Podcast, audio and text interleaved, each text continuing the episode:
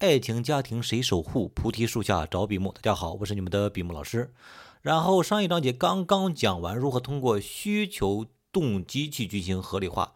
那今天呢，就接到了一个啊破新欢的案子，就是啊两个人分手了，而且男生找的新欢和前任啊样子还比较像。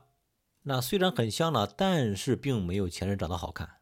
他们两个呢，基本上就是分手一年了，期间呢，大部分就是每半个月或者是一个月啊，都会联系一下对方，想复合。因为是初恋的原因，所以男女双方都不会通过一些正确的方式去处理他们之间的问题，也不会进行什么合理化，也不会懂得什么对方的需求是什么。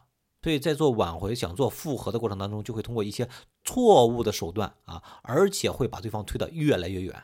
现在倒好啊，男生啊，一年以后开始找了一个新欢，而且说要带着新的女朋友要见这个父母啊。好了，他说了，他们两个人分手的最主要的原因是什么呢？就是男生说啊，我和你在一起总是感觉低人一等。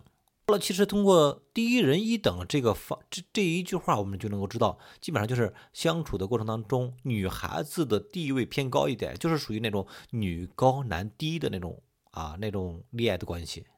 我们通过女高男低，我们来分析一下，基本上会出现几种情况。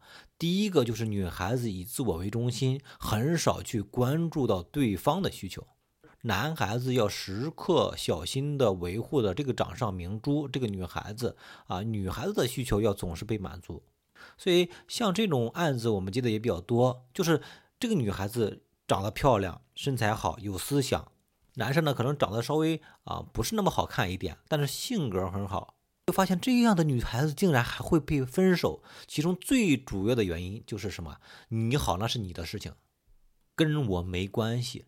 什么意思呢？就是在一段关一段关系当中，双方的需求都需要被满足，都需要从这段关系当中获得什么认同啊、尊重啊、理解呀。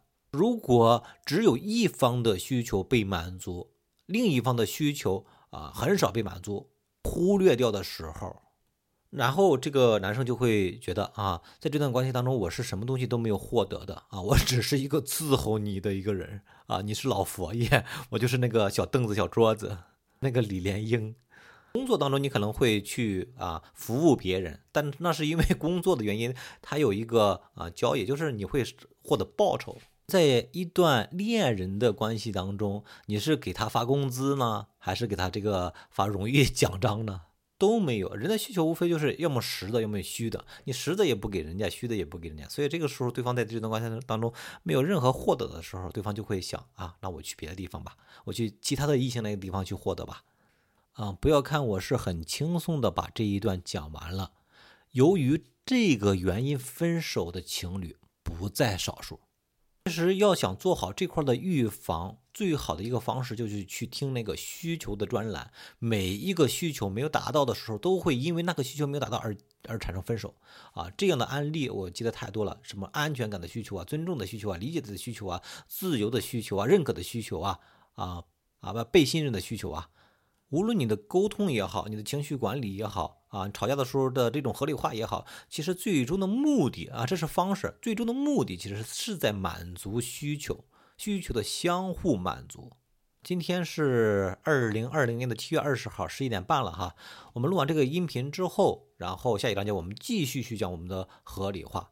昨天非常开心的一件事情是什么呢？就是很多人鼓励我说，老师啊，你去到那个。啊，抖音、快手上面啊，通过这种短视频啊，或者是直播啊，去做一下你的这个这个栏目吧，这个节目吧。我说，哎呦，还有这样的，因为他们会发现我的讲的课程的内容比较有深度，而且比较客观公正的去讲一个事情啊，不会偏向于某个人。不是说我是男生，我就一定要替男生说话啊，不是说我代表的是女性，我就一定要替女性去说话。那样有一个什么样的好处呢？就是它会煽动部分人的情绪，会听着很解气，但是你在实际应用过程当中依然解决不了你们的问题。而且他们也把一些啊，他们觉得抖音里面啊、短视频里面比较好的一些啊文章啊、一些视频账号啊，哎发给了我，我看了一下，确实是。所以怎么说呢？啊，那个存在肯定有它存在的原因，可能比方说它的营销做的比较好，它的包装做的比较好。啊。所以说下一阶段我也可能会转战。啊，抖音市场里面的这种直播，就是我在和你做沟通的过程当中，我在解决一个人的问题的过程当中，别人可能会围观，围观的过程当中会发现，哦，老师是这么解决他的这个问题的，其他人从而也会进行受益。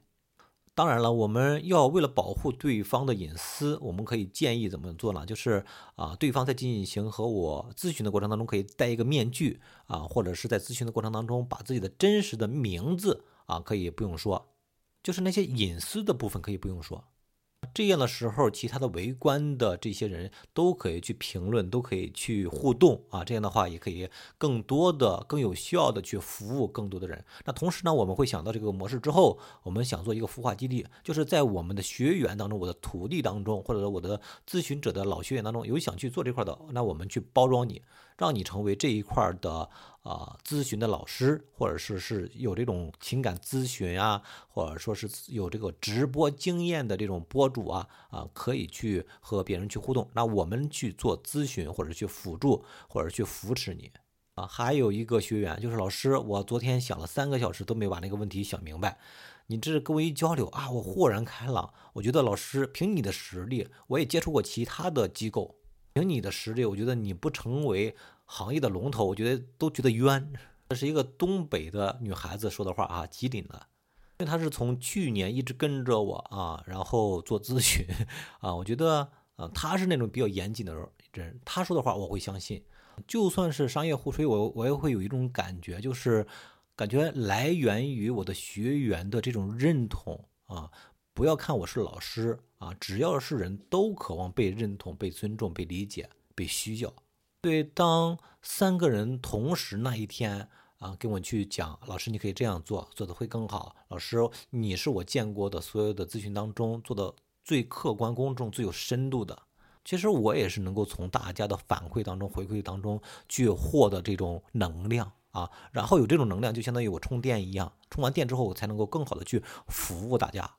有的时候你说，呃，对方喜欢我的时候，我才会喜欢他。但是你要想明白一件事情，就是对方对你的爱，其实就相当于呃电动车或者是汽车，它要跑很长一段路，它需要充电或者是需要加油一样。他爱你的动力是什么？你有没有给他充电？在一段关系当中，不要等着对方啊去总是付出，你该付出的时候，该去认同的时候，该去满足对方的需求的时候。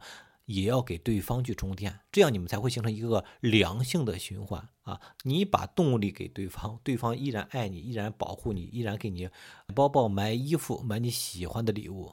那些女孩子发现或者是觉得有这样的呃迹象的，比方说男生开始对我这么热情，为什么后来对我不热情了？你去发现一下，是不是这个动力啊？这个没有给对方充电。